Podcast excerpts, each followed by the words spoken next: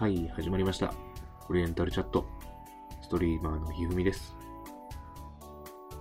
今日もこうさんとお酒を飲みながら、ほろ酔い雑談、配信していきたいと思います。オリ茶が始まるよ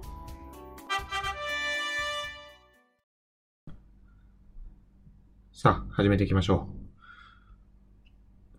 う。えー、今日もね、引き続き、きのえー昨日に引き続き、ひふみ一人で、あのー、独り言を配信していきたいと思います。えー、こうさん復活してくんないかな？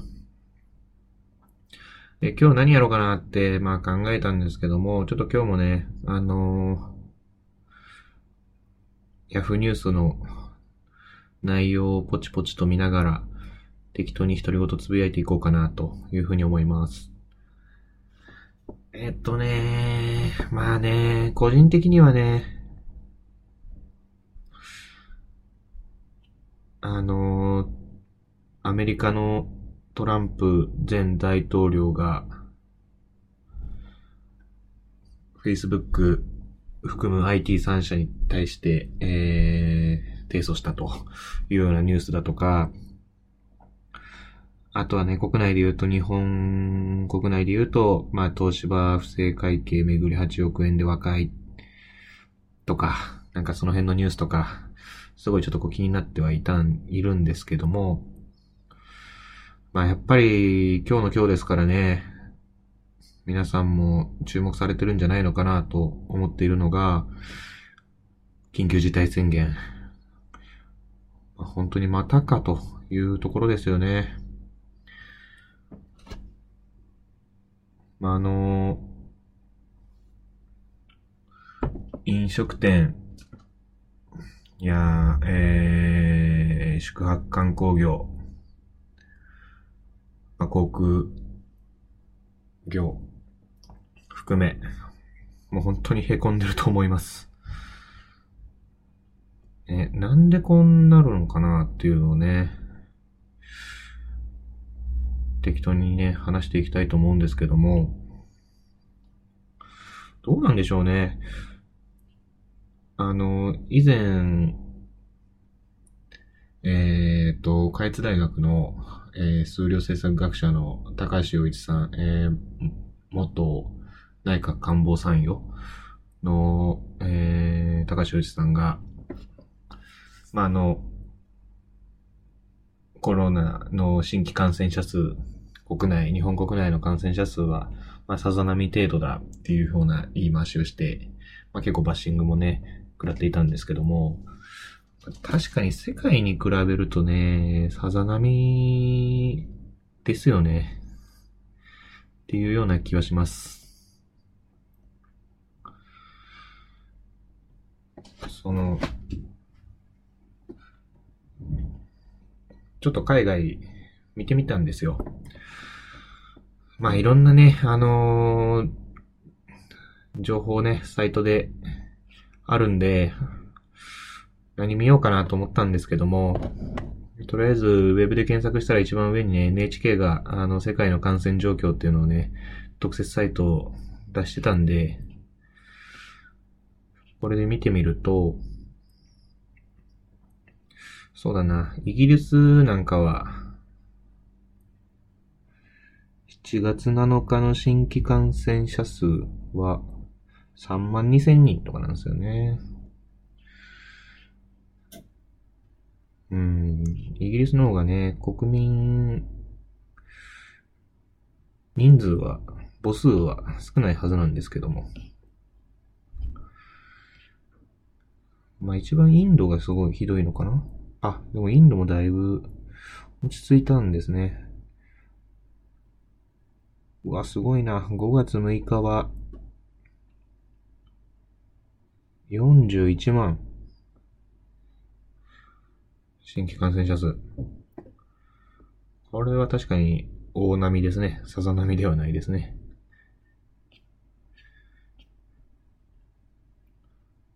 中国に関してはデータがないっていう。いい加減な国やな、ほんま。はい。まあでも、どうなんでしょうね。あの、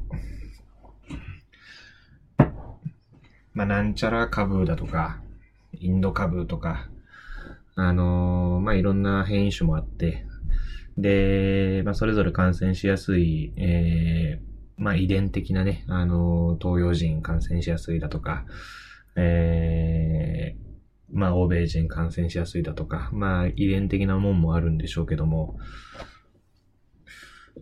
正直、日本がこんなに緊急事態宣言を連発する必要はあるのかなっていうところは、まあ正直疑問なところです。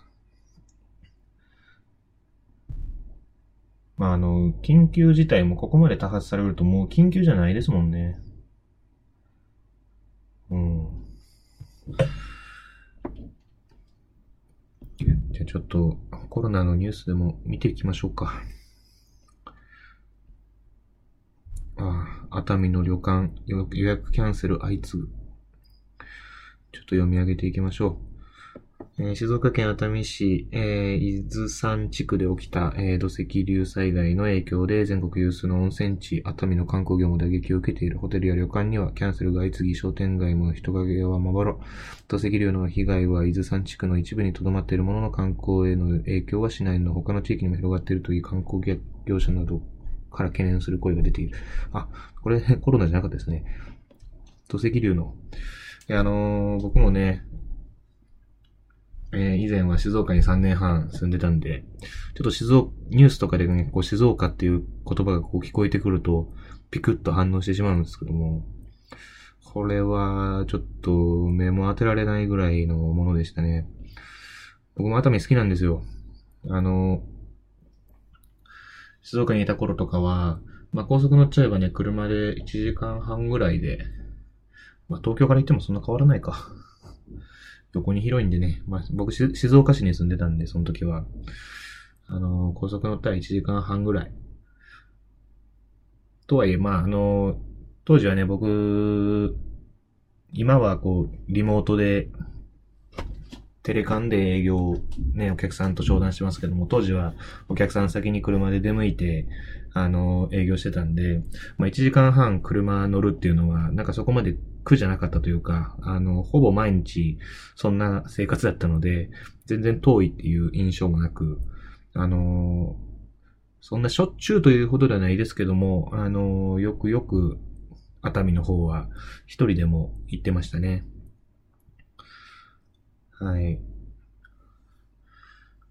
あのー、当時、まあ、社員旅行とかでね、あの、熱海の旅館を、えー、昨年の2月ですかね、あの、使わせていただいて社員旅行しようと、あの、事前に社内でね、打ち合わせも何度もして、あのやろうと思ってたんですけども、もう本当に運悪く、えー、まあコロナの感染が広まってきて、まあ会社で全社的にね、ストップがかかってしまって、本当にあの時は、あの熱海の旅館、当時ね、予約していた旅館の方々には申し訳ないなという気持ちでいっぱいでした。まあちょっとその、まあ、罪滅ぼしというわけじゃないですけども、申し訳ないというところもあって、まあ、ちょくちょく熱海にはこう、今でも、今でもというか、え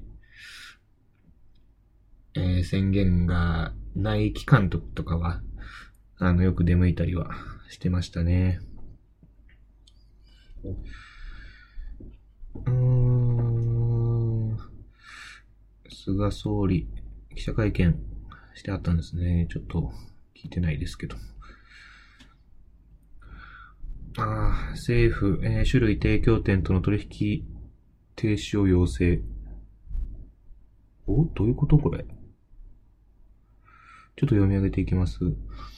えー、西村経済再生担当大臣は8日午前、新型コロナウイルスの基本的対処方針分科会で、えー、種類提供を続ける飲食店と取引を行えないよう、えー、種類販売事業者に要請する意向を明らかにした。え種類提供禁止を徹底するためと説明した。また飲食店への自粛要請の長期化を受け、休業要請などに応じた飲食店に支払う協力金を先渡しする仕組みも導入するとした。えー、支給の迅速化に向けて必要な取り組みを進めたいと述べた。はあ。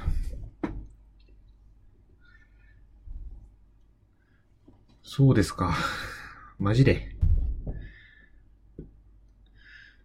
酒の卸売りしてるところと、居酒屋さん、取引するなっていうことですか？えー、徹底的にやってきたな。経済再生はどないすんのよ、これ。なるほどね。まあでも必要なのはやっぱりその休業要請に応じた飲食店に支払う協力金を先渡しする仕組み導入。まあこれもちろん、あのー、後渡しじゃなくてね、先渡しするっていう仕組みは必要だとは思うんだけども、まあその金額ですよね。うん。えっと、まあ。Wi-Fi ネットワークに接続できません。Google ホームアプリで接続設定を確認してください。すいません。ちょっと Google ホームが反応しちゃいました。失礼しました。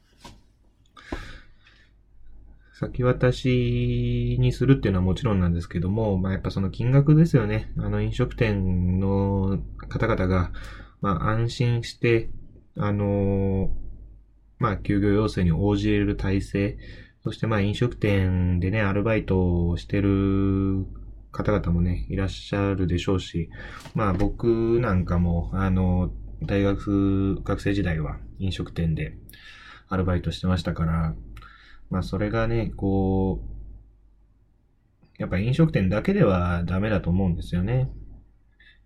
まあいろいろ波及はしていくと思うので、こういう経済的な問題っていうのは。うん、もうあの、補正予算結構組んだはずなので、あれ補正予算だっけ？うん。あのしっかり使っていただきたいなと、えー、有効な使い方を期待しています。はい。もうちょっとコロナの話なんかはもう話してても、もうなんか、ネガティブになるから嫌だな。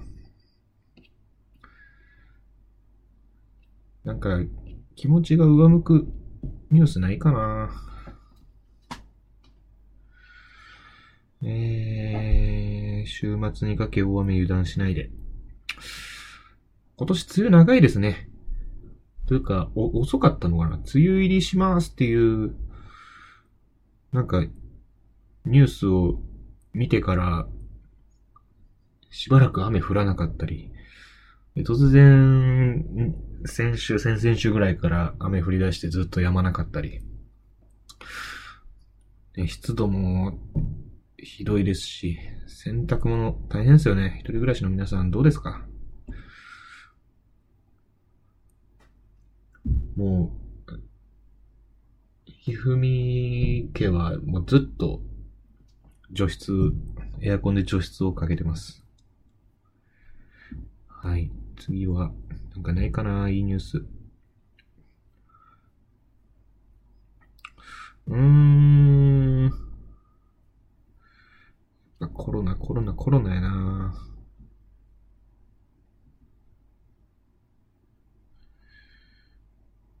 コロナ、コロナ、コロナ。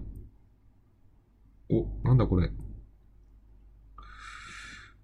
日米豪印、日本、アメリカ、オーストラリア、インド、AI や半導体で連携開発やルール主導で中国に対抗。はいはいはい。ちょっと見てみましょうか。えー、日米合意4カ国の協力枠組みクワッドは、えー、人工知能 AI や、えー、半導体などの最先端技術分野での連携を強化する。えー、対等する中国に対抗し、民主主義など共通の価値観を持つ4カ国が協力し、国際的な研究開発競争やルール形成、ルール形成を、えー、主導する狙いがあると。えー、今月13日、科学技術担当による初の閣僚級会合をオンラインで開き、連携に向けた議論を本格化させると。えー、面白いですね。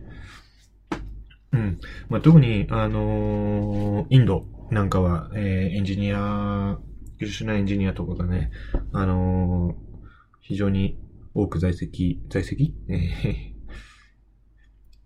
非常に優秀なエンジニア、インド出身の、えー、優秀なエンジニア、非常に多い印象を受けてますし、えー、まあ、ちょっとね、中国と対抗するというところも、えー、含めても、あの、この4カ国で協力していくっていうのは面白いんじゃないかなと思いますね。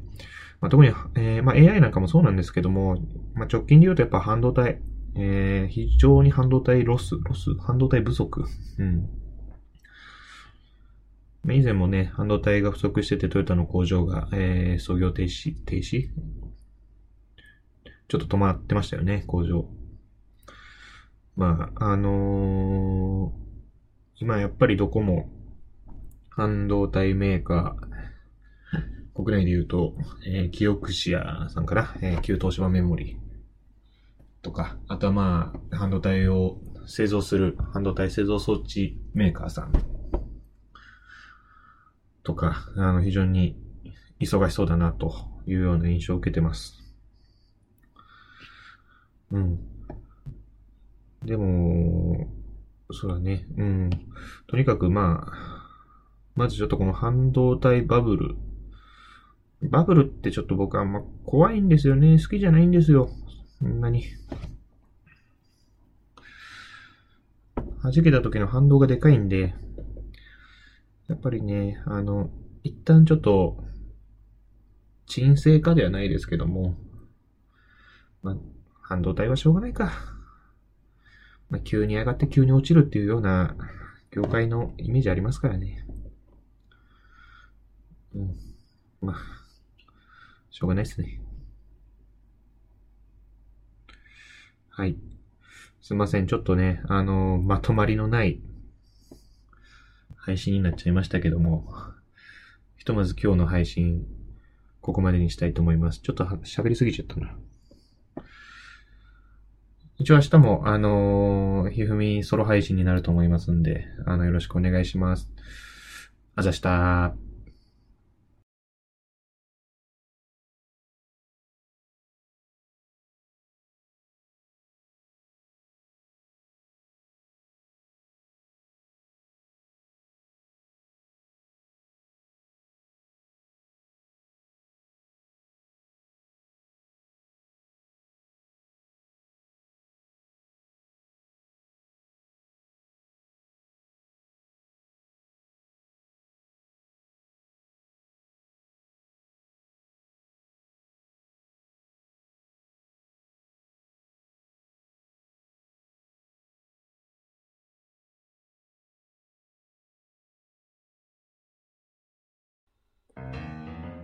はい、今日も、えー、配信をお聴きいただきありがとうございました。お気に入り、フォロー、チャンネル登録、ぜひよろしくお願いいたします。Twitter もやってるので、どうぞご覧ください。